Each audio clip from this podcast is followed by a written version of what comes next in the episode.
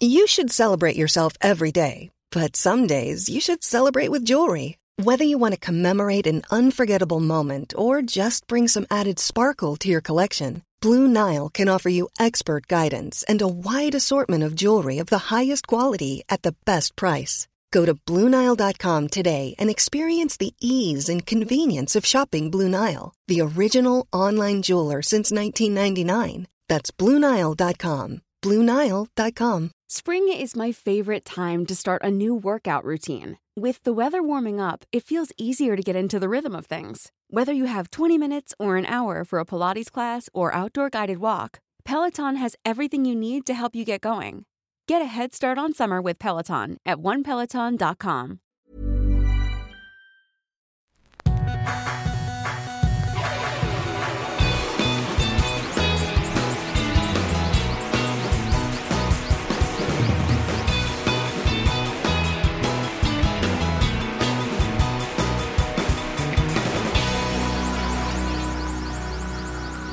Bienvenidos a Dos Nombres Comunes, episodio 199.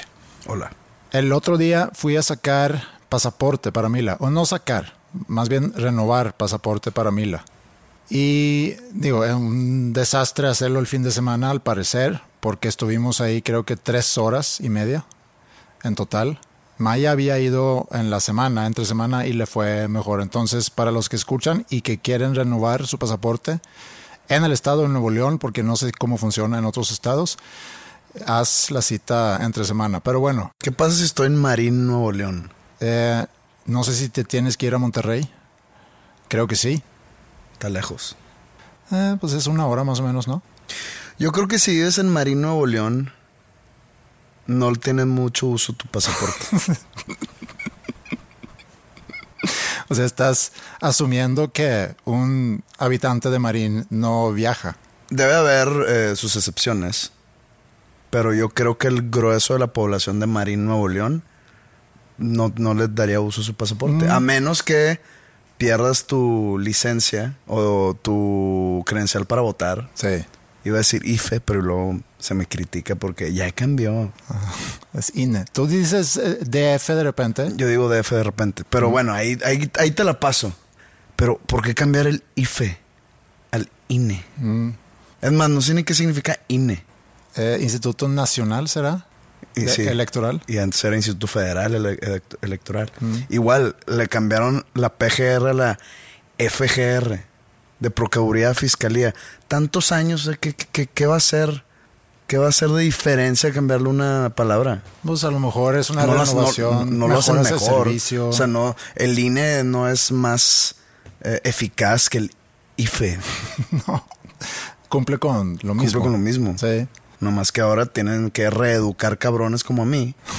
Entonces ya digo, oye, traigo mi IFE, es INE. Así te corrigen cuando dices. Sí. Sí. Y más la gente milenial. Pero bueno, eh, si perdiste tu INE, pues tienes el pasaporte. Entonces yo creo que ese es el... Ese podría Es ser un buen razón. motivo para- A lo mejor aclarando que Marín es que es una ciudad o un pueblo muy chiquito que está aquí en el estado de Nuevo León. Pudiéramos asumir que no hay tanto uso de pasaporte ahí, al menos No creo que haya mucho viaje internacional Mm. saliendo de Marín. no, no creo yo tampoco. Eh, entonces íbamos a, renovar pasaporte de Mila. Estamos ahí en la fila. Ingrid tenía un como una carpeta, un ¿cómo se llama? No una carpeta, sino un folder con papeles que teníamos que entregar.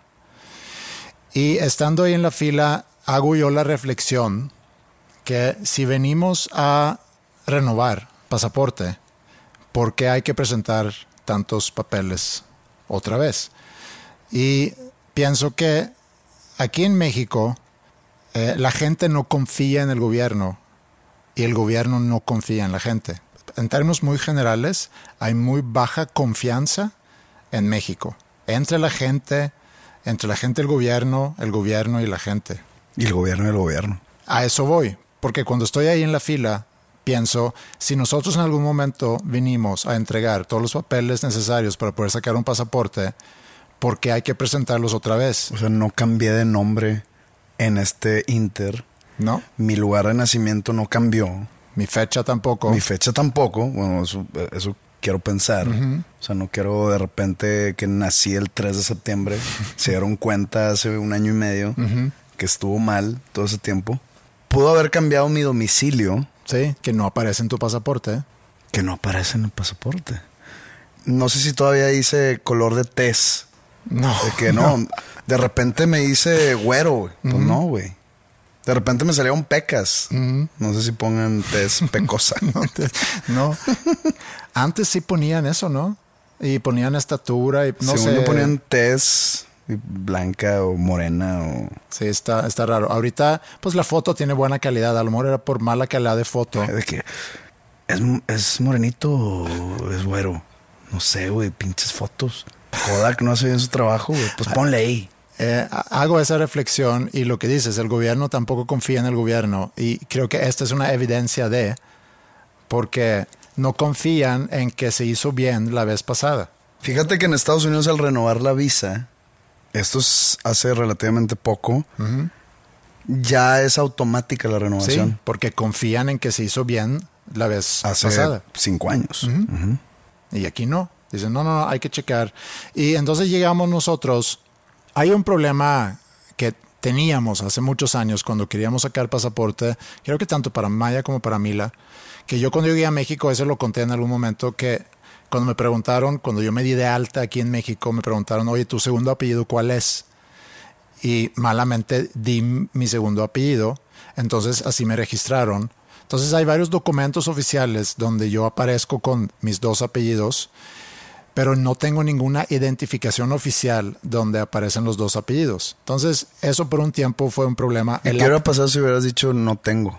Nada, no me hubieran puesto segundo apellido. Pero yo pensé, ah, pues qué padre, puedo utilizar mis dos apellidos.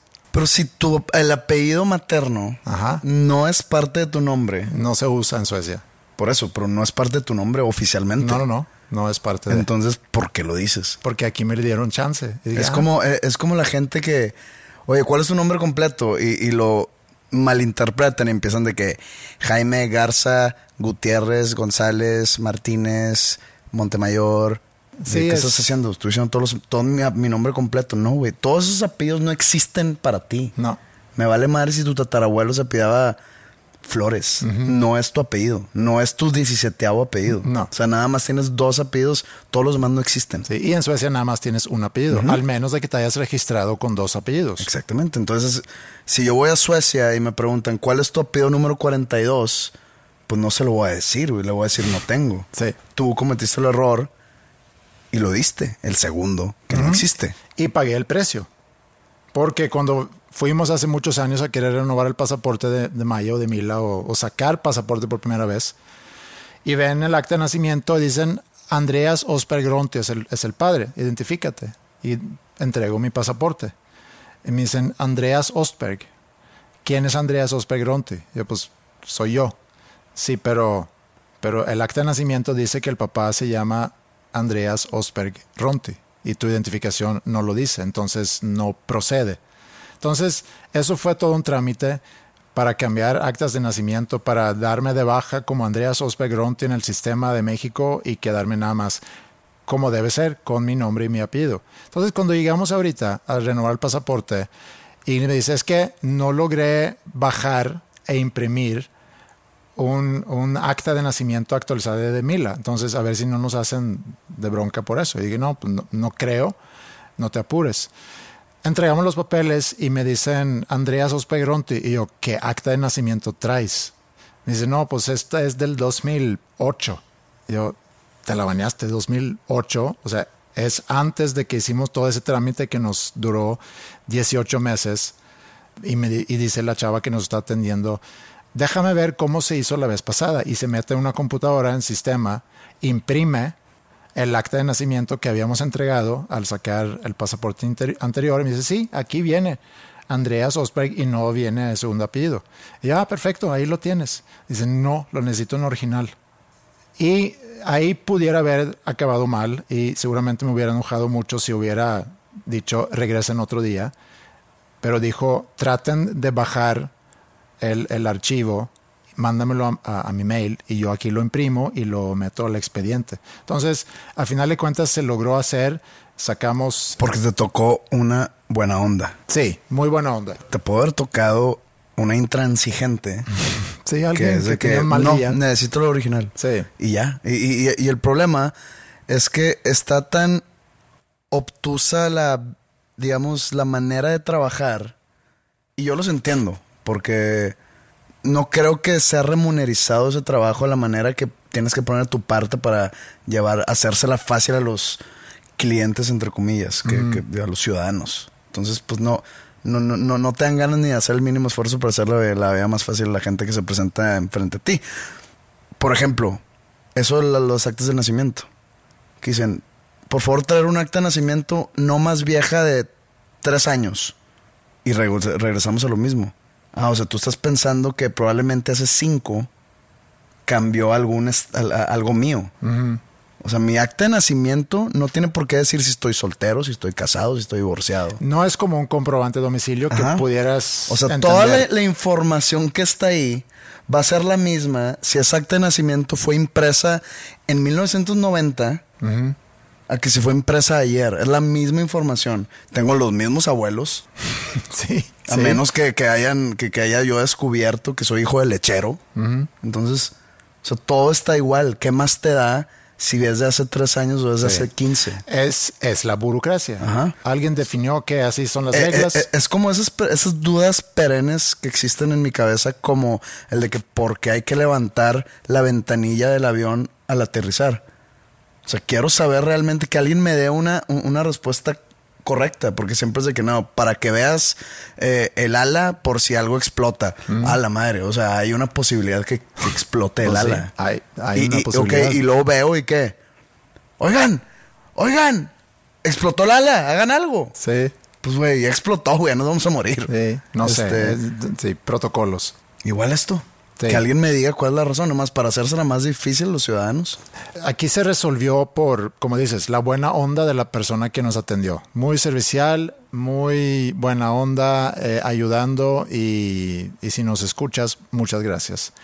Pero me quedé pensando en lo de la confianza y lo importante que es que existe, o sea, que exista la confianza. Porque inclusive un servicio como, como el que nos dio esta chava, que nos atendió, también es en base de una confianza. Ella, ella dice que, pues yo confío que todo está en orden y entiendo que esto, y, déjame ayudarles a resolverlo porque sé que aquí no hay dolo, no están tratando de engañarme, no están tratando de presentar información falsa, entonces déjame ver qué puedo hacer yo para ayudarte. Entonces ahí se va construyendo la confianza y yo salgo de ahí pensando que la próxima vez que tengo un trámite ahí, probablemente me van a atender, me van a ayudar y confío en que van a hacer su mejor esfuerzo para, para ayudarme cuando no existe confianza, como yo siento que es un gran, es un gran problema en México que no hay confianza ni entre la gente, ni entre gobierno y gente, gobierno y gobierno. Entonces todos están a la guardia como que esperando que alguien le vaya a meter un cuchillo en la espalda. Es algo muy grave cuando no existe confianza. Y cuando en una comunidad existe la confianza, pues todo va marchando bien y todos van cuidando de todos, etcétera. Entonces pensé mucho sobre la confianza y su importancia. Y ahorita que fui a Suecia, platiqué ahí con varios amigos sobre el año, sobre lo que ha pasado, sobre cómo nos hemos sentido. Y algo que yo he sentido mucho en este último año, año y medio, es no estoy anhelando nada. Siento que no va a pasar algo que me emociona. O sea, no hay nada cerca por lo cual estás esperando alguna fecha, algún evento, algún algo. Sí. No hay motivación. No hay motivación. No hay luz al final de la oscuridad. No. Eso es un sentimiento que he tenido ya por mucho tiempo y lo compartí ahí con algunas personas que me dijeron, sí, yo he sentido igual. Y por mucho tiempo me preguntaba, bueno, ¿a qué se debe eso? Yo creo que puede ser por la pandemia, puede ser por estrés, puede ser por, por muchas razones. La muerte de mi papá, no sé, eh, cosas que han pasado en el último año pero ya cuando lo comparto con otras personas y me dicen lo mismo, que han sentido lo mismo y no saben por qué, lo atribuyo mucho a, la pandemia y la falta de confianza en el futuro. O sea, no sabemos qué es lo que va a pasar, no tenemos confianza. Pero a ver, La gente sigue hablando de un encierro, nadie está encerrado ya. La gente sigue hablando de que no tengo motivación por la pandemia. Ahorita la pandemia, ¿en qué te está a ti limitando? No que me esté limitando porque puedo realizar mi trabajo. Ok, pero hablando de esas cosas que normalmente es como un, un motivante en un futuro, irte a ver en el Pepsi Center, irte a ver aquí en, en, en Monterrey, Pero viajar a Suecia en Navidad, hacer nuestro viaje a Suecia en un año, yo todavía no sé con seguridad que se va a poder porque en algún momento cierran fronteras o hay un cambio aquí en los planes. Eso es lo que a lo que a lo que me refiero cuando digo que no hay confianza en el futuro porque todo lo que nosotros conocíamos antes cambiaron las reglas. Creo que la pandemia es una, muy, es una fuente extraordinaria de excusas. Extraordinaria. Si no, si no te está yendo bien en el trabajo, pues, ah, es que la pandemia. Si hace mucho que no ves a tu papá, eh, no, es que la pandemia y hay que cuidarlo y, y eso es una excusa. Sí, creo que Eh, muchos usan la pandemia si, para eso. Si no quieres ir, a- esto yo lo, esto yo lo he usado. si me invitan a algún evento y realmente no quiero ir, pero no quiero quedar mal. No, es que fíjate que me estoy cuidando mucho porque la madre. Sí. Es una gran fuente de, de- de excusas. Eso sí, e- estoy Y- de acuerdo. Y se me hace ya en este punto, en este ya en el mes número, no sé qué mes estemos de la pandemia, de que 28 y la madre. este, no sé. Eh, ya, o sea, ya, ya, ya todo mundo regresó a la normalidad. Que si hay gente que se cuida porque probablemente vive con una persona de salud vulnerable, sí, pero ya todo como si nada. Y ya hemos tocado ese tema. Por ejemplo, yo, o mi gremio, que ha sido uno de los golpeados, no estoy diciendo que el único, y no estoy diciendo que el más, nada más uno de los golpeados, Sí. yo sí digo no veo la luz. Y no porque no tenga shows, sino porque yo, yo puedo estar, yo tengo, yo tengo ya shows, ¿cómo se dice? Programados, Sí. en venta, Ujú. pero nadie sabe qué va a pasar. Nadie tiene la certeza de decirme si se van a hacer, ni la certeza de decir te los van a cerrar. A eso me refiero. No hay confianza. No puedes tú confiar en que las cosas van a suceder como están planeadas porque hay una amenaza que ni siquiera vemos que puede llegar a impedir que eso suceda. Digo, no por, por sí solo, sino por restricciones. ¿Y la pandemia crees que sea una buena excusa para... No una excusa, una buena explicación, entre comillas, de para decir, no, pues estoy deprimido? Sí, creo ¿Eh? que sí. ¿Por qué? Por, por lo que acabo de deci- decir. Porque no, no, no, no se ve nada con seguridad que vaya a pasar. eso, eso es fuente de ansiedad, no es fuente de, de- de depresión. Bueno, depresión, a lo mejor no tenemos que ir hasta depresión, pero cierta ansiedad, cierta Pues cierto digo, vacío. el- el- el- de lo que hablamos de la no motivación y todo eso va de la mano de la depresión. Sí. Que yo, yo me identifico con eso. No con la depresión, sino con, con el no, No motivación. motivación, sí. O sea, yo me levanto todos los días y ¿para qué? O sea, yo en verdad cuando me dicen, ¿cómo vas? Mm. ¿Qué has hecho? Esperar que pasen los días, güey. Esperar que pase el tiempo. A eso me dedico hoy en día. No tengo nada más que hacer más que esperar a que se acabe hoy y que empiece mañana y así sucesivamente. Sí. Y eso suena muy Eso muy suena a gris. depresión. Sí. Yo sí se lo puedo atribuir a la pandemia. Sí, porque te tienen hold. Me todo. tienen hold todo, pero aparte del sentimiento de progreso y de crecimiento, yo lo veo mucho reflejado en, en- en la gente, en los shows, en cómo cantan, cuánta gente fue, cuán- cómo se vendieron los boletos, cómo, cómo consumen mi música, cómo, y ahorita mi única referencia de eso son los pinches números En Spotify. tanto en YouTube y en Spotify y la madre, que a veces no son reales, y no que no sean reales, que estén comprados, sino X es otro tema por otro día. Pero y ahora ya no tengo eso, entonces me siento estancado, no profesionalmente, sino personalmente. Yo sí podría atribuir eso a, o sea, mi, mi desmotivación la podría atribuir a la pandemia, pero en tu caso no entiendo. Y no estoy diciendo que no sea cierto, Sí. nada más lo quiero entender. Como, como dije, yo sí puedo seguir con mi vida y con mis actividades. Digo, diferente, pero sí puedo, sí puedo seguir. Pero no es como antes.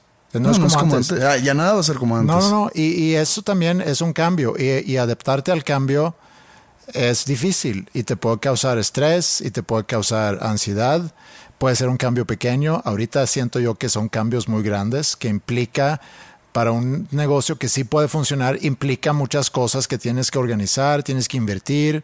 Entonces te puede causar estrés. Pero creo que más que nada es el, el no saber si las cosas van a suceder o no. Sí, como que siempre estamos, o sea, siempre estamos a expensas de que digan, ahora se puede hacer esto.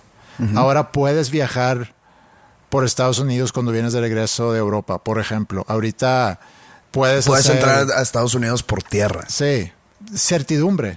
Y, y también tiene que ver con lo fácil que es acostumbrarte a cierta vida y cuando te van quitando cosas, cuando te van quitando libertades, te pesa mucho porque ya te acostumbraste. Pero esos límites, digamos, son límites no secundarios, hasta terciarios, si es que existe la palabra, porque pues puedes vivir con que no se puede entrar a Estados Unidos por tierra. Sí. Puedes vivir con que de regreso a Europa no puedes entrar a Estados Unidos por Sí. cautela o por eh, protección, También. Pero ya se juntaron muchas cosas. pero puedes seguir viviendo tu vida normal y feliz y llena.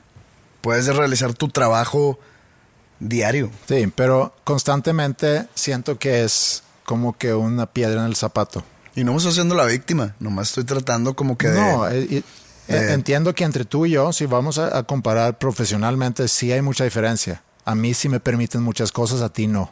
Estoy Sí, de pero no, con nomás eso. digo, no me estoy haciendo la víctima porque no quiero que se escuche que estoy eh, lloriqueando de que no, es que ya, no, nomás estamos hablando de hechos. Sí, pero yo creo que esa sensación, entonces, que tú describes y que yo también siento, aunque a lo mejor no tenga yo eh, las mismas razones que tú, creo que mucha gente lo siente. Y a lo mejor lo sienten, pero no han identificado por qué. Y yo regreso a eso. Creo que es por la falta de confianza. La falta de confianza en cómo van a ser las cosas, qué es lo que va a pasar. Pero es que por algo hay una falta de confianza. No tú ves lo que ha pasado desde que empezaron a abrir otra vez comercios, empezó a abrir otra vez la vida. A la gente le vale madre. Y no es, no, no, no estoy diciendo a la gente que va al estadio o a la gente en general. Ya nos vale madre porque nos sentimos superiores a la enfermedad. A mí no me va a dar. No, hombre, eso es para... eh, el problema es que le da a los viejitos. Estoy hablando como si fuera la gente irresponsable. Y hey, yo, yo, yo me incluyo en la gente irresponsable. O sea, sí uso el cubreboca y todo, pero he estado en situaciones donde puedo ser contagiado. Sí. Que hasta el momento creo que no me ha dado, pero puedo ser contagiado fácilmente en cualquier momento y no por eso tengo un cuidado extra, porque ya nos acostumbramos. Sí. Entonces, por lo mismo, la gente no confía. Oye, no, ya vamos a ir a los conciertos así como era antes. Pues no, porque saben que se va a propagar otra vez otra ola de no sé cuánto. ¿Y para qué quieres? Entonces, la confianza, la no confianza proviene de, pues, del comportamiento social que ves día tras día desde que abrieron todo. Sí, eso por un lado y por otro lado el, el que nunca sabes cuáles son las decisiones que los gobiernos vayan a tomar, ¿no? Y ante esa desconfianza en el futuro o esa sensación de que no hay nada que anhelar, eh, no siento motivación, es muy fácil caer como que en la nostalgia. Y ahorita que me, que me fui a Suecia, lo sentí mucho estando allá. Inclusive antes de irme, aunque no era un viaje planeado, sino apenas una semana antes de irme, decidí que voy a ir a Suecia, pero había estado con, con mucho trabajo, mucho estrés durante mucho tiempo. Y cuando yo llegué a Suecia, sentí todavía estrés porque no, no es algo que se te quita de un día para otro. Pero la calma de estar en, en un lugar, en una situación que era como regresar en el tiempo. A regresar en el tiempo a como era antes de yo mudarme a México. Todavía andando con Ingrid, porque yo vivía en, casa de, mis papás, mis papás vivían juntos en aquel entonces, pero regresar a la misma casa, saber que tengo a alguien en México, pero también estoy muy acostumbrado o estuve muy acostumbrado a estar allá en Suecia y tener muy lejos a Ingrid y también tuve que acostumbrarme a eso. Entonces llegué ahí y era como regresar en el tiempo a como las cosas eran antes y empecé a hacer varias cosas como que para nutrir esa nostalgia. Como, ¿te acuerdas un episodio hace mucho? El episodio se llama El Ranchito, se me hace. Que tú describes cómo ibas a visitar caminando un lugar que, donde tú ibas de niño. Sí. Esa sensación de, de regresar a lugares donde en algún momento jugaste o donde sentiste de cierta forma o donde las preocupaciones no eran las preocupaciones que tienes ahorita, te puede dar cierta paz. Pero es peligroso. Sí es peligroso porque nunca sabes qué es lo que vas a sentir estando ahí. No, es peligroso para cuando regreses a, digamos, a tu vida actual, al presente. Tú volteas a ver hacia atrás, al pasado, y nada más te aseguras las cosas buenas y los momentos buenos y lo- las anécdotas felices que viviste en tu niñez en Estocolmo y cuando vivías en tu casa y probablemente eras un adolescente deprimido, pues no te vas a acordar porque ya pa- pasó hace muchos, muchos años y tu mente va desechando esos malos, digo, según yo es un mecanismo de defensa del cerebro, de ir desechando los malos, las malas memorias para protegerse algún Sí, tipo quedarte con lo, con lo con lo bonito. bueno. Entonces, Sí. tú nada más recuerdas las cosas positivas cuando probablemente hubo un buen balance entre positivo y negativo, Ah, claro. entre malo y bueno. Sí. Y regresas a la actualidad, entre comillas, o al presente o a la vida real y dices, está ojete todo. Porque, y en 20 años, imagínate que hoy tú ahorita tienes problemas de, de deudas. Y te, estás hundido en deudas, el estrés de ahí sale, eh, no puedes dormir tranquilo. En 20 años, que te acuerdas del 2021, Mm. probablemente no te acuerdas de tus deudas. No. Vas a acordar de que, pues me acuerdo cuando mis hijas vivían en la casa. Y me acuerdo cuando nos contaba, me contaba con Pepe los viernes a tomar. Y tus deudas van a desaparecer de tu memoria. Es lo mismo. Y vas a decir, ay, ahorita que vivo en este pinche asilo solo, este, está todo de la chingada. Es peligroso voltear al pasado. Sí. Porque todo lo vas a ver de manera positiva y de manera feliz. No solamente Y eso. la vida no es positiva y no es feliz. No, pero lo vas a ver también con madurez. Hablando de las deudas, por ejemplo, puedes voltear y decir, ¿cómo me forjó eso? Las cosas que aprendí de haber vivido esa crisis o de haber vivido esa dificultad me ayudó a darme cuenta que puedo salir adelante, etcétera. Pero estando ahí, sí está, está muy, muy pesado. Sea, tómame de ejemplo. Y lo he dicho varias veces, hasta incluso lo usé mucho de retórica en cuando saqué el disco Alba, cuando me entrevistaban. Siempre que saques un álbum nuevo o alguna canción, como que creas un discurso en tu cabeza de cómo vas a hablar y cómo vas a explicar esa canción a los medios o cuando te pregunten, entonces como que aterrizas todos los pensamientos y todos los, digamos, las características del álbum o de lo que o del mensaje que quieres transmitir. Entonces yo dije, es mi manera de abrir los ojos a mí y a la gente que me escucha, eh, o sea, este disco, que la nostalgia es un, le vamos a poner un ente, es un ente muy mentiroso. güey. Es mentira la nostalgia. ¿Sabías tú que en algún momento, no sé cuándo, pero en algún momento la nostalgia estaba considerada como un trastorno psiquiátrico? Pues puede ser, digo, se me hace exagerado, pero sí le puedo ver los hilitos Sí, como que era identificables. que alguien que se trata de conectar mucho con su pasado, que Pues que le vive, decían, pues, vi- vive fuera de la realidad. Pues es un tipo de alucinación o... ¿cu- ¿Cuál es la? Sí, o, el, o el escapismo, o no sé. Sí, escapismo. Eh, entonces es, es un ente mentiroso porque, y, y- y me agarro yo de ejemplo, yo sigo muchas cuentas en Instagram sobre cosas de los ochentas, cosas de los noventas, los juguetes de los ochentas que, que yo tenía, programas de televisión, música, soy, soy muy nostálgico en la música y tú, tú lo has vivido conmigo, Sí. de que me gusta escuchar mucho música de los 90, música de los 80 porque me recuerda esas épocas y siempre digo, ay, me acuerdo que estaba chingón aquí.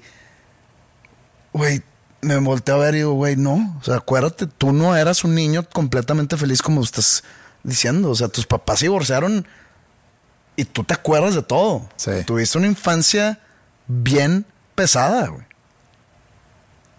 No todo estuvo padre. Que yo usaba todos esos elementos que el- la época me proporcionaba, como las caricaturas los sábados, el fútbol. No sabía tocar ningún instrumento, pero pues mis juguetes y la- los amigos y que empecé a jugar Nintendo y el tenis, todo eso. Sí, lo, recuerdo eso bonito, pero en el trasfondo era, era todo oscuro. ¿Por qué? Porque mis papás estaban divorciando, eh, tenía un hermano de tres años, cuatro años, no me estaba yendo bien en el colegio. Entonces, es mentira todo eso. Sí, pero sabías lo que tenías. O sea, sabía lo que era. Y cuando tú piensas ahorita en eso, y como dices, escondes lo muy malo y recuerdas lo bonito, es como cuando te sientas a escoger una película que quieres ver, puedes recaer en, voy a ver esta película, ya la vi una vez, quizás Sí, dos pero, veces, Pues necesitas como que un, un cariñito al corazón. Ajá, y sabes lo que vas a obtener. Ajá. No va a haber sorpresas, ¿No? no va a haber cambios, sabes exactamente. Es un momento lo que a necesitas un tipo de estabilidad por esas dos horas. Para eso siento yo que sirve la nostalgia, que es cuando sientes que hay mucho ruido en tu alrededor. Es que el problema es que yo sí me, yo, yo sí me transporto, güey. Cuando me, empiezo a caer en el hoyo de la nostalgia, sí me transporto muy cabrón. Y me pasa mucho. De repente estoy hojeando los canales deportivos de televisión. Y hay un. No sé si es Fox Sports o un. ES no, creo que es Fox Sports. Que pasan peleas de lucha libre de los. De los, los primeros años de los noventas. De la WWF. Y se llama Wrestling Classics. O algo así se llama el programa de, de hoy. De hoy en día. Y de repente me quedo, me, me pongo a verlo y ponen las peleas de Hulk Hogan contra el Undertaker o así. Y me transporto muy cabrón. Sí digo de que, wow, eso yo lo veía los sábados en la mañana o en- cuando era el evento pay-per-view y esa WrestleMania y esas. Digo, no puede ser, qué cabrón. Y me transporto y, realmente digo, ahí era realmente feliz porque, no me, porque me valía madre todo. Nada más me importaba que ganara Hulk Hogan esa pelea Sí. cuando yo tenía nueve años. Era lo que me importaba y ya. Era vivir en el momento. Era vivir en el momento porque pues todo lo demás que pues, estabas de vacaciones Sí. o era sábado, pues no tengo tarea, ya la tarea la acabé, este, me vale madre, no es como que madre, este, hoy voy a salir eh, con la niña que me gusta al, al- al cine y no sé cómo actuar, no sé qué ponerme, no mames, tengo nueve años, güey. O sea, lo último en mi lista de prioridades eran las niñas. Entonces, me transporto muy cabrón y no me gusta. O sea, me gusta mientras estoy transportado, pero luego empiezo a sentir tristeza. La nostalgia se me convierte en tristeza Porque ya se fue eso. porque ya se fue y no va a volver. O sea, no hay manera. Sí. Entonces, lo- yo quito ese pro- O sea, cuando me pasa, lo quito. Digo, no, güey, no, no está bien. Yo tuve una experiencia ahorita en, en Suecia que por mucho tiempo había querido hacer. Nosotros teníamos una casa donde pas- pasamos todo el verano. Yo pasé todo el verano ahí, siempre, con mi familia. Y ahorita que fuimos a visitar unos amigos, fuimos a casa de campo de un amigo que está al sur de Estocolmo. En el regreso iba con, con mi hermano y con su esposa en el carro. Íbamos a pasar por donde, por donde ibas a esta otra casa donde yo pasé los veranos. Y le dije a mi hermano, hoy no seas gacho, vamos. O sea, es un desvío de, no sé, media hora, pero vale la pena porque quiero ver la casa. Y me dice, ok, está bien, vamos. Cuando nos empezamos a acercar por las calles, empiezas a, reconocer todo, cada curva donde has pasado muchas, muchas veces, pero llevo ya más de 20 años de no pasar por ahí. La casa se vendió en- hace 20 años. Habían algunas cosas nuevas que te saca de onda, de que este edificio no estaba aquí antes o esta casa no estaba, esta casa la remodelaron. Y cuando entras a esa colonia, se puede decir, subes por unas calles y llegas a la calle donde vivíamos nosotros. Ese es un crucero donde tienes que doblar a la derecha. A la izquierda, al final de esa calle, a la izquierda, hay una casa y ahí vivía un chavo que era amigo mío y de mi hermano. Y cada vez que nosotros íbamos llegando a nuestra casa, mi hermano y yo siempre nos volteábamos a la izquierda para ver si estaba el carro ahí y, a ver si había llegado para entonces ir a jugar con él. Entonces ahorita que nos subimos, Esto es 30 años después de haber pasado por los dos. Los dos nos volteamos a la izquierda y dijimos al mismo tiempo, está Mons, Mons se, llamaba, se, se llama Mons, está Mons como como un reflejo de hace 30, 35 años. Y ya nos reímos y volteamos, subimos y llegamos a, nuestra casa, que ya no es nuestra casa, nos paramos afuera y le dije a mi hermano, tengo muchas ganas de, tocar, la puerta. películas de terror. Pero como que no vi actividad, pero quería yo ver la casa, entrar, entrar al cuarto donde, donde yo siempre dormía, pero no lo hice. Entonces nos quedamos ahí afuera nada más un ratito. Pensé que iba a sentir más cosas, no lo sentí. Eh, salimos de ahí, fuimos al, muelle que está ahí cerca, donde nosotros teníamos como una lancha, bajamos mi hermano y yo, su esposa se quedó en el carro, como que le daba mucha flojera esta aventura de nostalgia que teníamos mi hermano y yo, aunque ella conoció esa casa perfectamente bien. Y ahí estuvimos caminando y me dice mi hermano, ¿te acuerdas? Este es el lugar donde teníamos la lancha y oye, se veía mucho más grande cuando éramos niños, hablamos sobre, sobre esas cosas. Y había un señor ahí en un velero y nos ve y nos dice, ¿les puedo ayudar en algo? ¿Están buscando algo? Y le explicamos, no, estamos en un trip nostálgico porque aquí vivíamos desde los ochentas hasta finales de los noventas y nada más queríamos revivir y conocer el lugar otra vez. Y él dijo que yo hace poco, él tenía 70 años más o menos, dice, yo hace poco... Pues de, la edad. del vuelo, un señor del vuelo, 70 años. Dice, yo hace relativamente poco fui a la casa, llamé e hice cita para ir a la casa donde yo había crecido, porque quería entrar al cuarto que yo tenía de chico para como que reconectar con el yo de, de 8, 10, 11 años. Y le, y le pregunté, ¿y qué te hizo sentir? Me dice, mi expectativa de esa visita era mucho mayor de lo que realmente sentí en, el, en la hora de estar ahí. Y, eso fue lo que yo también sentí al hacer ese recorrido por la nostalgia. Pues no sentí realmente lo que pensé que iba a sentir, porque llevo años queriendo ir a ese lugar y no me dio gran cosa. ¿Qué esperamos que, que pase? Si llegamos a hacer ese trip nostálgico de ir a lugares donde, de regresar a lugares donde en tu memoria recuerda que fuiste feliz. O sea, que, que, no, es como que va a haber un pirotecnia ni va a salir la princesa de Disney a darte la bienvenida, güey. O sea, no. es más, esto va a decir, madre, me la imaginaba mejor o, o, la recordaba mejor, ya sea la casa o, o el parque o el lugar, ¿no? Curiosamente, cuando casi ya llegamos al final de este podcast, reconectamos con el tema, uno de los temas del primer episodio que hicimos, que era sobre nunca regreses a los lugares donde fuiste feliz, porque corres el riesgo de nada más decepcionarte.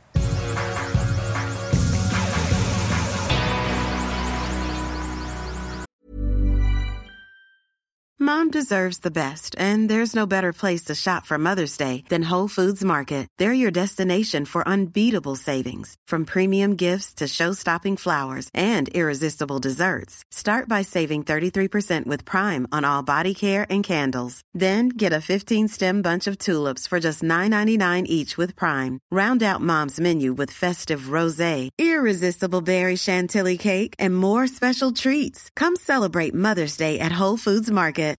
Hey, Dave. Yeah, Randy. Since we founded Bombus, we've always said our socks, underwear, and T-shirts are super soft. Any new ideas? Maybe sublimely soft. Or disgustingly cozy. Wait, what? I got it. Bombus. Absurdly comfortable essentials for yourself and for those facing homelessness. Because one purchased equals one donated. Wow, did we just write an ad? Yes. Bombas. Big comfort for everyone. Go to bombas.com slash ACAST and use code ACAST for 20% off your first purchase. Tengo un amigo que está haciendo un documental. No sé si te había platicado de ese documental. No. Tiene que ver con la Unión Soviética y con submarinos. Hace muchos años, en los ochentas, hubo varios incidentes en el archipiélago de Estocolmo con invasiones, no sé si se dice invasiones, pero intrusiones, ¿Invasiones? invasiones de submarinos, supuestamente submarinos de la Unión Soviética, que iban ahí para mapear o conocer. Suecia es un país neutral, pero está entre, digo, está más pegado a la Unión, bueno, ahora Rusia, está muy pegado a la Unión Soviética, pero al lado está Noruega, que era miembro de NATO, entonces había presencia de los gringos relativamente cerca, entonces yo creo que por estrategia querían saber cómo moverse ahí en, en las aguas de Suecia por si se llegase a ofrecer. Seguramente en algún momento también hubo invasiones de submarinos de Estados Unidos, pero nunca se pudo comprobar nada. Lo que sí se pudo comprobar es que un submarino ruso o de la Unión Soviética se atoró y tuvo que subir y pues era un escándalo diplomático porque ese, ese submarino estaba evidentemente invadiendo la- las tierras. Aguas suecas. Iba a decir tierras, aguas suecas, sí. Y en los años después hubo más alarmas porque para los medios era muy era mucha carne para los medios escribir sobre eso y la gente entonces influenciada por los medios salen a detectar de vez en cuando submarinos como Loch Ness. Ok. Toda la gente que va a Loch Ness y ven algo, ven una sombra y dicen aquí hay una foto de, del monstruo de Loch Ness. Si nada he visto ese monstruo, digo, supongo que. Porque yo he visto dibujos Ajá. y pues tiene cara y nariz y boca y ojos, ¿no? Si tiene nariz, pues tiene que respirar. Sí. Porque no es un pez, No es un pez, es un monstruo. es un monstruo. Entonces, ¿cuántas veces ha respirado en su larga vida? Pues yo creo que Unas cuantas. unas cuantas para que haya salido a respirar y casualmente nadie lo ha visto. Sí. Pues qué sigiloso es Nessie. Sí, Nessie sale de noche a lo mejor. Sale de noche. Sí. Entonces hubo mucha gente que empezó a decir que vi un submarino o vi un peris- periscopo, se dice, ¿no? De un submarino. Muchas alarmas falsas, pero también hubo incidentes donde inclusive la defensa sueca estaba tirando bombas en el agua para obligar a un supuesto submarino a, a subir. No creo que le convenga a la militar sueca meterse en broncas con la militar De la Unión de Soviética. la Unión Soviética No. o de Rusia. Yo tampoco, pero tampoco te puedes mostrar No, por, blando. pues, por las buenas de que vean, le pueden rumbar a la chingada. Sí, No de que te voy a bombardear para que te quites, no, hombre, te da peor, güey. Sí, bomba- esas bombas que tiraban en su momento son bombas no necesariamente al submarino, sino al lado de, para crear una desestabilidad para que tenga que subir. Bueno, unos pocos años después, hay un incidente que por muchos, muchos años nadie conoce nada de ese incidente porque se les pidieron a los involucrados o las involucradas a mantenerse calladas de eso. De eso se trata el documental. Eran dos chavas, en la edad de Maya más o menos, que un día, estando más al norte de Estocolmo, Me, me embola que, que pienses que toda nuestra audiencia sabe perfectamente cuál es la edad de Maya. no, yo, yo pensé que ibas a decir, sabe perfectamente bien ubicar el norte de Estocolmo. No, la edad de Maya. Pues tú es la edad de Maya. 19 años. De que Juliana de Villahermosa, Tabasco, va a decir, ah, o sea, 19. ¿O quién es Maya? Digo, si has escuchado el podcast, Pues que chance no. chance no. Si escuchas por primera vez, Maya es Estás una, alienando nuestra nueva audiencia. es, es una hija que yo tengo. Es una hija que yo tengo. es, es Como, la- si fuera, como si fuera un libro. Es una cosa que Un libro tengo. ahí que me compré el otro Sí, día. Es mi hija mayor. Eh, tiene 19 años. Entonces esas chicas tenían más o menos esa edad. Aburridas un día en la tarde, deciden ir al muelle, subirse a un barquito, esos rowing boats, hablando de remar, esos barcos de, digo, hablando de remar porque lo mencionamos el episodio pasado. Te encanta remar. Bueno, en, en esos barcos sí, te diviertes remando. Entonces, ellas, ellas decidieron salir a remar. Llega un mal clima, corriente del agua y empiezan a, a salirse más hacia el mar abierto. Se hace de noche, deciden tirar ancla para ya no seguir hacia afuera, al mar abierto. Para estacionarse, digamos. Para estacionarse, sí. Ya es de noche y de repente al lado de su barquito aparece un submarino. Supongo o se supone que el submarino a lo mejor al tirar esa ancla le pegaron al submarino, el submarino se ve obligado a subir para revisar. Che mala suerte. Sí.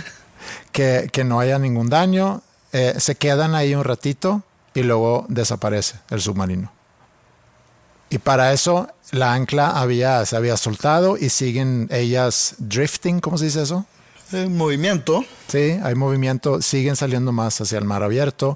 Para no entonces- cuenta. Y pues se dieron cuenta, pero no había nada que pudieran hacer. Pues remar. Pues eh, remar. Corriente. Sí, está, está complicado. Para ese entonces eh, ya alguien las reportó como están, no sabemos dónde están. Alguien a lo mejor los vio subirse en ese barco, entonces empiezan a peinar ahí el, el- el mar que da hacia Finlandia eh, y no encuentran nada. Nada. Y de repente son entregadas las niñas por parte de un buque de comercio ruso en un puerto en Suecia. Entonces resulta que este buque que iba camino a no sé dónde, da una gira y entra a la dirección directamente hacia donde están ellas y las recoge y las entrega. Las recibe el militar sueco, ellos cuentan lo que les pasó Ellas. y el militar les dice, no pueden decir absolutamente nada de eso a nadie. Que lo salvó el buque ruso. No, que habían visto un submarino. Ok. Entonces, la teoría o la conspiración alrededor de esto es que el submarino era de la Unión Soviética. Pues al parecer sí le dijeron a alguien. Porque estamos aquí platicándolo. Ajá, sí, pero lo, lo salió a la luz hace unos cuantos años porque ya se ya, ya corrió el tiempo de prescripción o no sé cómo se cómo se diga. Prescribió el término, pero no sabía que había un- no sabía que el militar les dijo, pueden platicarlo a partir del 2015. Sí, no sé exactamente los términos ahí, pero al parecer algo así era. Ok. Llegó el 2015 en chingo. No saben qué me pasó en 1972. Sí, Facebook. Lo Eh. tenido guardado por 40 años. Sí. Esa hipótesis entonces o la conspiración es que el submarino era de la Unión Soviética, no podía intervenir o hacer nada para salvarlas, pero se comunicó con un buque que iba más o menos cerca y dieron la posición exacta porque seguramente se mantuvieron ahí vigilando y dieron la dirección exacta para que ese buque podía llegar a, a rescatarlas. Entonces, años después, vamos a suponer que fue 2015, no sé, ya pueden salir a hablar de eso. Le invitan a, a- a una de ellas, es más, más eh, verbal que la otra al parecer. Helga. Helga, es más verbal, no sé, no me acuerdo cómo se llama. Y platica en un programa de tele sobre ese incidente y también contacta a mi amigo para decirle, oye, se me hace que es un buen material para hacer un documental sobre eso. Entonces él decide, sí, voy a hacer un documental de, de tres episodios. Obviamente, Se necesita, se necesita mucha seguridad en ti mismo para ya hacer un llamado a un director. Ajá. Es decir, oigan, mi vida ah, claro, es un gran documental. ¿Por qué no me has hablado? He estado aquí esperando. Él obviamente empieza a investigar del caso antes de decirle que, que sí, porque todavía es, es palabra contra palabra. No sabemos si realmente pasó así, porque son dos chavas que están contando la misma historia, pero hay mucho, mucha confidencialidad alrededor del tema. Entonces, mi amigo lo que quiere hacer es contar esa historia, está en contacto con Rusia y está buscando contactos en el militar de pues, ex Unión Soviética para poder llegar a alguien que pueda tener más información sobre lo que realmente pasó. Entonces, ¿qué tanto puedo encontrar? No sé, pero él sigue en ese proceso. Ha platicado con algunas personas del, del militar que antes ¿No es- estaban estarás en el militar. sobrevaluando la historia? Yo creo que la historia es muy buena. Sí, pero para hacer un documental, dos, dos chavas que se pierden en alta mar, se topan un submarino, el submarino las ignora, por cuestiones ya platicadas, platicadas aquí. Le habla a un buque de comercio que está cerca. Oigan, hay dos chicas ahí, eh, recógenlas, sálvanlas y tíralas en Suecia. Invadiendo espacio, territorio, todo el tema geopolítico, pero pues ya. guerra fría, Ajá. ¿no? No hay mucha historia. Oye, que de repente llegaron y, y entregaron a dos chicas que decían que eran las mismas, pero eran Otras. otras Sí, es un buen twist. y que tenían dientes afilados. Ahí ya empieza a cambiar el asunto. Sí, eso es otro tipo de Dile que tu conspiración. amigo que mm, tírale a la basura. No, a mí, me, a mí me gusta mucho y eso es algo que sí siento esa motivación por, por ver esos tres episodios. No sé cómo va a terminar porque depende mucho de qué es lo que va a encontrar en su investigación en Rusia, pero independientemente. Tío, ¿qué va a pasar? ¿Sabes qué? Es como... Tío, ¿qué va a pasar? No, espérame, espérame. Como el podcast este de, de The Wind of Change. Ajá, te iba a decir lo mismo. O sea, eso va a pasar. sí, pero... Que lo va, lo va a construir muy cabrón y luego, pero no encontré nada. Pero lo- yo le dije exactamente lo mismo. Y le dije, pero no sabes cómo disfruté el viaje de ese podcast. Porque ahí sí hay, como que, que, eh, sí hay buena vista en ese viaje. Haz de cuenta que en el viaje de Wind of Change, por todo lo que implica y toda la, toda la cultura social que hay alrededor Ajá. de la Guerra Fría y de esa canción. Aquí también. Y de, no. O sea, a lo mejor O sea, a ver, imagínate, adornar. una canción mundialmente famosa escrita por la CIA. Mm. No mames. Dos chavas que se perdieron en el mar y lo salvó un buque ruso. No, pues wow. Pues- Gran historia. Entonces, haz de cuenta que Wind of Change es una carretera en medio del bosque, en medio de la selva, donde de repente vas a toparte con una carretera con costa, bien chingón. Y el de tu amigo es la carretera de aquí a Matehuala. Mm, ok. Bueno, déjame te, te platico entonces de otra conspiración, si es que queremos llamar esto una conspiración. Porque vi una entrevista en la semana pasada y de eso de repente se habla. Inclusive hay gente, ya no tanto, pero antes nos escribían y decían, oye, deberían de hablar sobre el nuevo orden mundial, las conspiraciones y demás. Digo, yo conozco a bastantes teorías de conspiración. Del ojo que todo lo ve. El ojo que todo lo ve, etcétera. ¿Esos serán por Sauron? ¿o- o qué? Sí, no, existía inclusive antes de, ¿Sauron existía antes? sí, Sí. En los cuentos de J.R. Tolkien. Mm, Sí. Y no sé en qué se basó él, pero toda esa mitología ha existido. Hay inclusive una película de cómo se llama con los reptilianos que se hizo. Ah, es el- el- la precuela Alien, ¿no? Ah, Prometheus. Ajá, sí. Pero no es de reptilianos. ¿No? Lo que tú estás pensando son los ingenieros. Ah, los ingenieros, sí. Ajá. Ok. Bueno, esta entrevista Pero es. son las conspiraciones, una simple historia que se le ocurrió. a Pues hay gente que, que lo toma más en serio. Y te de a- aliens. Sí, y te voy a La platicar. mitología de aliens. Ajá. No, No, de sea- alien- no de aliens extraterrestres. Ah, ok. De, la película. aliens, de la película. Ah, no, igual y no. Eso no, lo, no me meto ahí. Pero no dudo. No dudo.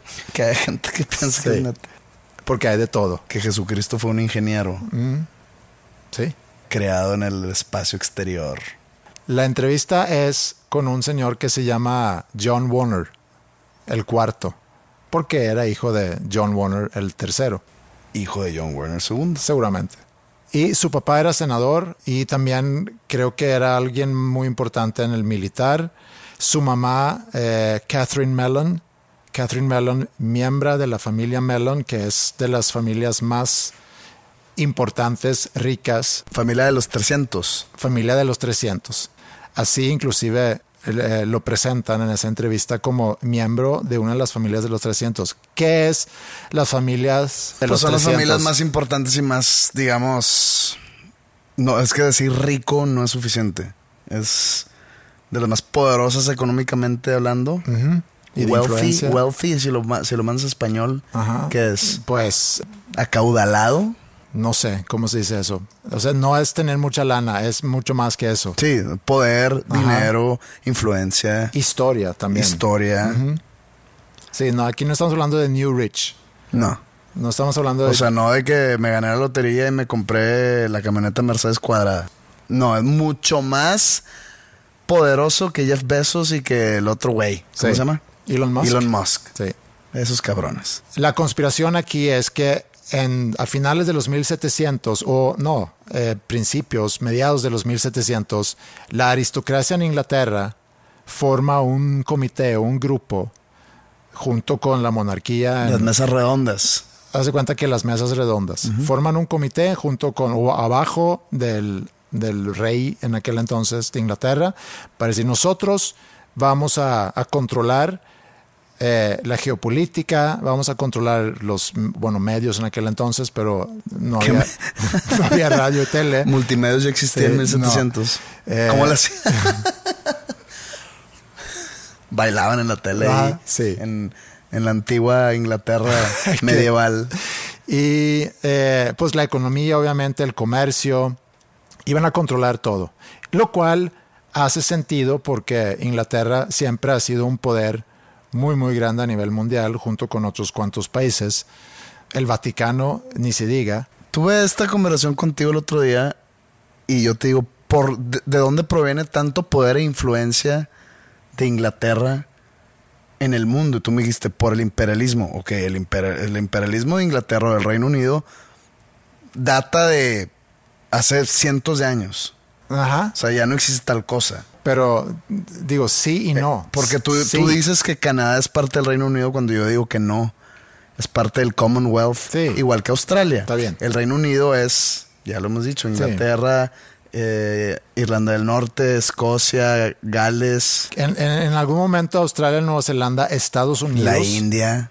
Pero si hablas de imperialismo hoy en día, es Estados Unidos, China, Rusia y creo que ya. Inglaterra tiene mucho que ver ahí también. No lo veo. Igual, o sea, no, no lo, no lo pongo al mismo nivel. Sin embargo, yo sé que está en cierto nivel de influencia similar a esos tres poderes Sí. que no entiendo por qué. Y tú dijiste, y el Vaticano también. Y ahí te paré en seco. Y dije, no, güey.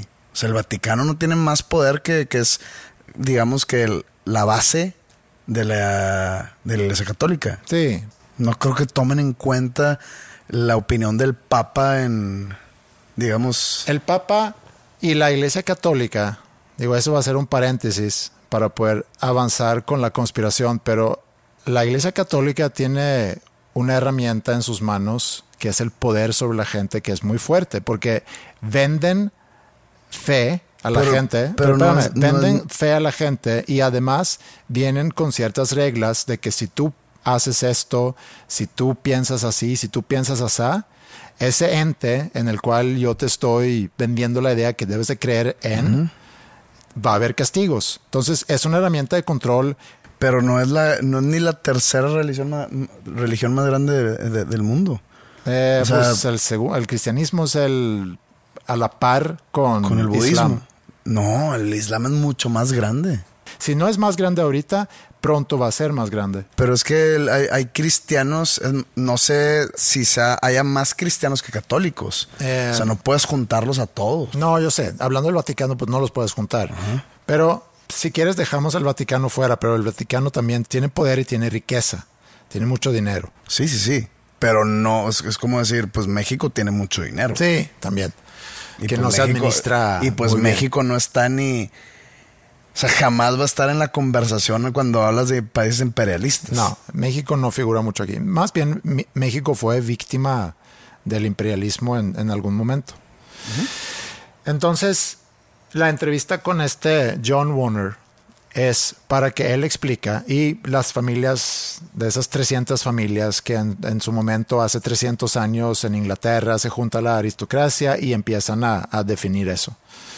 Ha pasado muchas cosas en la historia y si queremos regresar al imperialismo, la conferencia de Berlín a finales de los 1800 donde entre Inglaterra, Francia, Alemania se sientan hábilmente dividirse a África.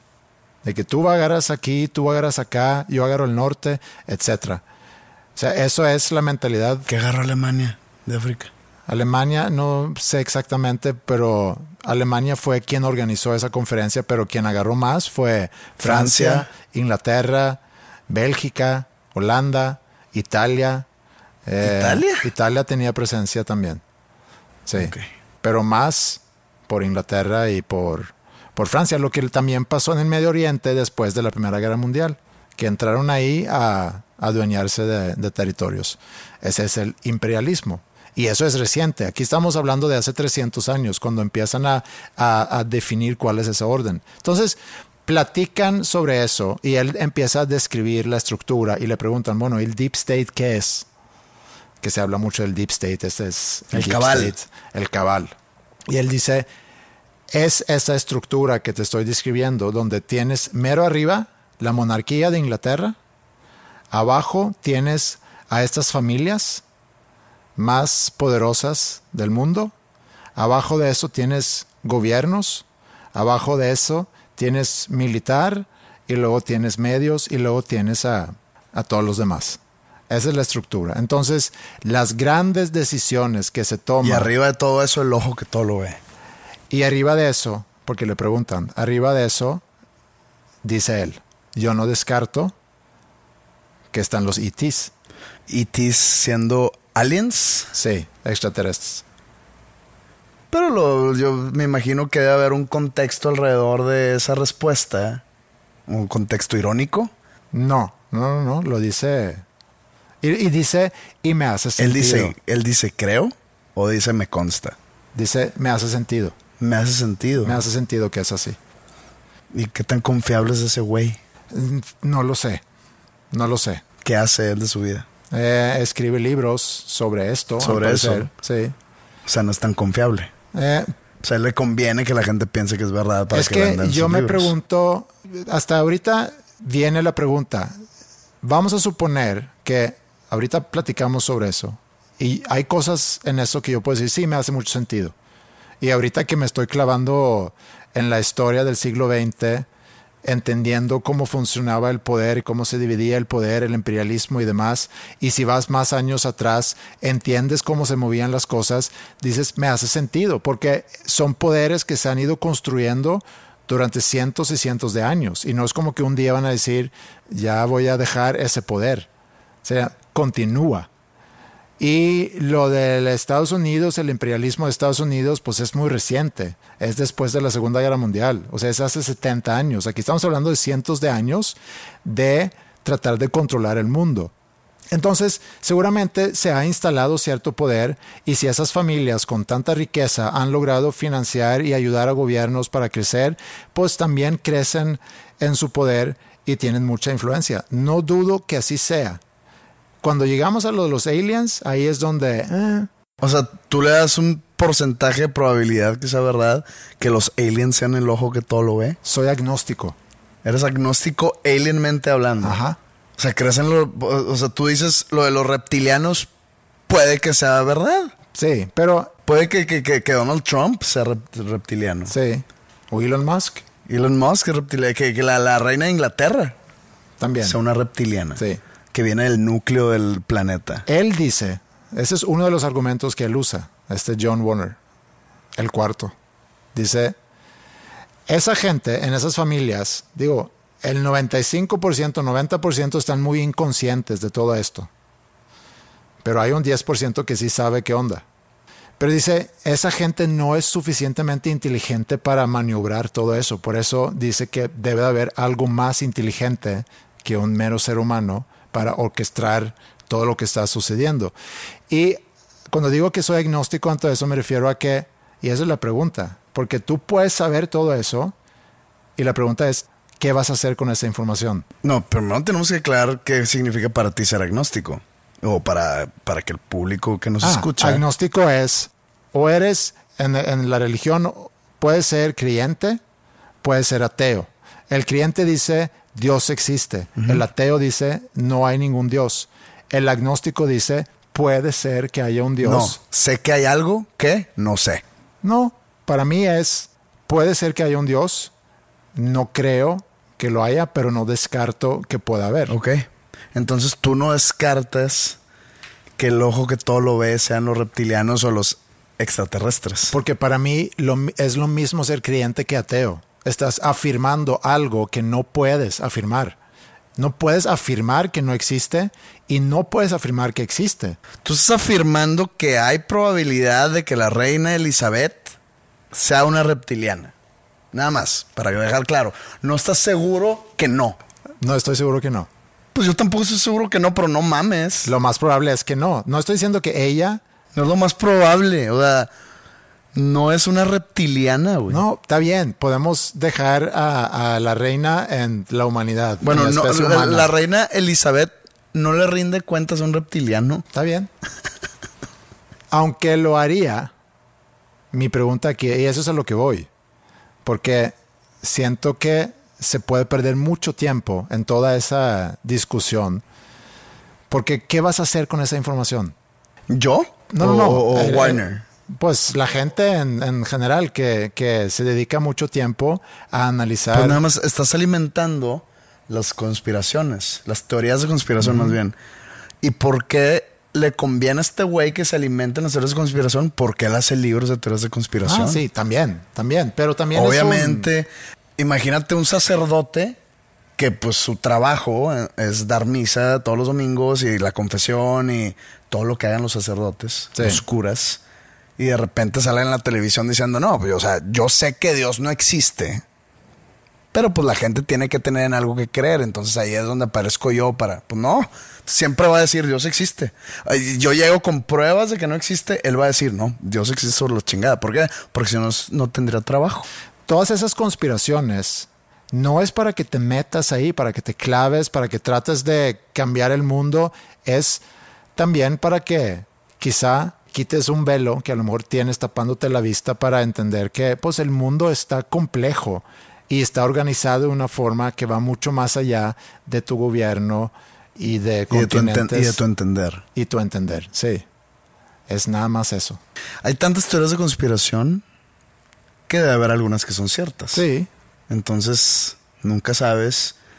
Y unos aliens mandaron tumbar las Torres Gemelas de Nueva York. O si los mismos gringos lo hicieron para tener una excusa para empezar la guerra. Eh, eso está un poco loca. Está- Sí, sí, sí, estoy de acuerdo Voy con eso. primero con los aliens tumbándolas.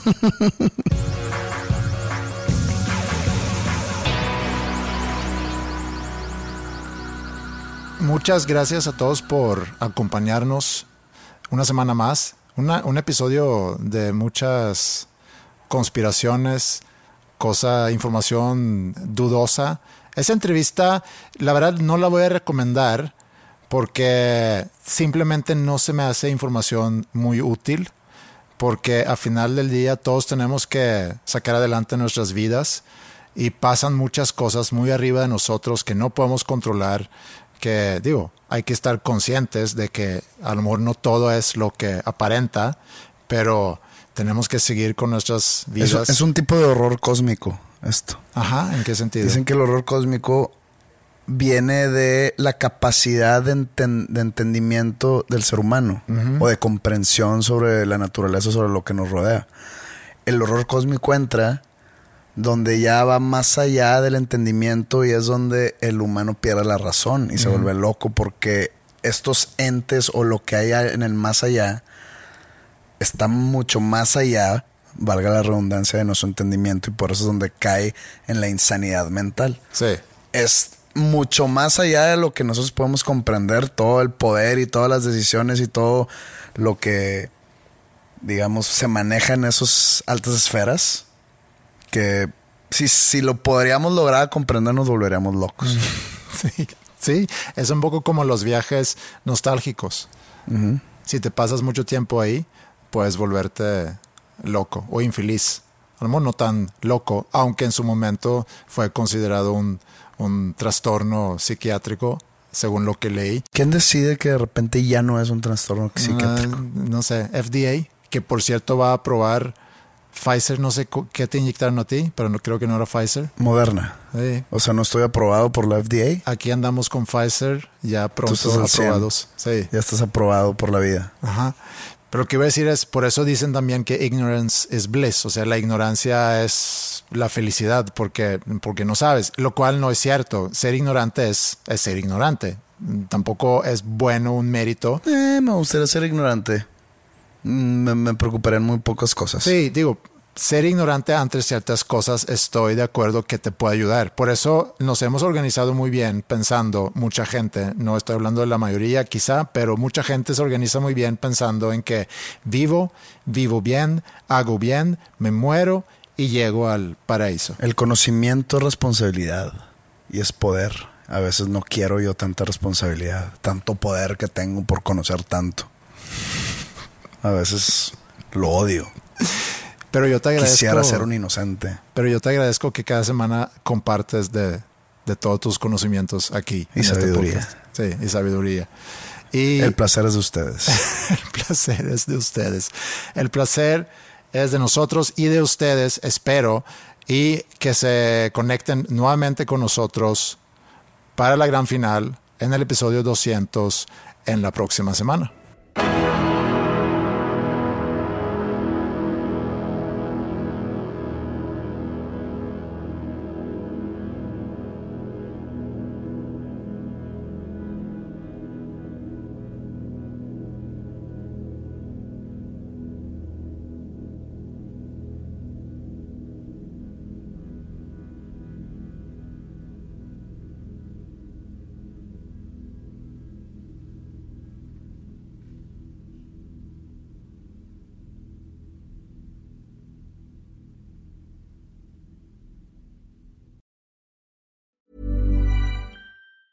If you thought the only way to get a more defined jawline with natural looking results was through surgery, think again. Juvederm Volux XC is a non surgical injectable gel filler that improves moderate to severe loss of jawline definition and can help you achieve natural looking results with little downtime. Even better, this improved definition lasts up to one year with optimal treatment. No maintenance required. Improve jawline definition for a smooth, sculpted look with Juvederm Volux XC. For important safety information and to find a licensed specialist, visit juvederm.com. That's J U V E D E R M.com. Not for people with severe allergic reactions, allergies to lidocaine, or the proteins used in Juvederm. Common side effects include injection site redness, swelling, pain, tenderness, firmness, lumps, bumps, bruising, discoloration, or itching. There's a risk of unintentional injection into a blood vessel, which can cause vision abnormalities, blindness, stroke, temporary scabs, or scarring. Talk to a licensed specialist to find out if it's right for you.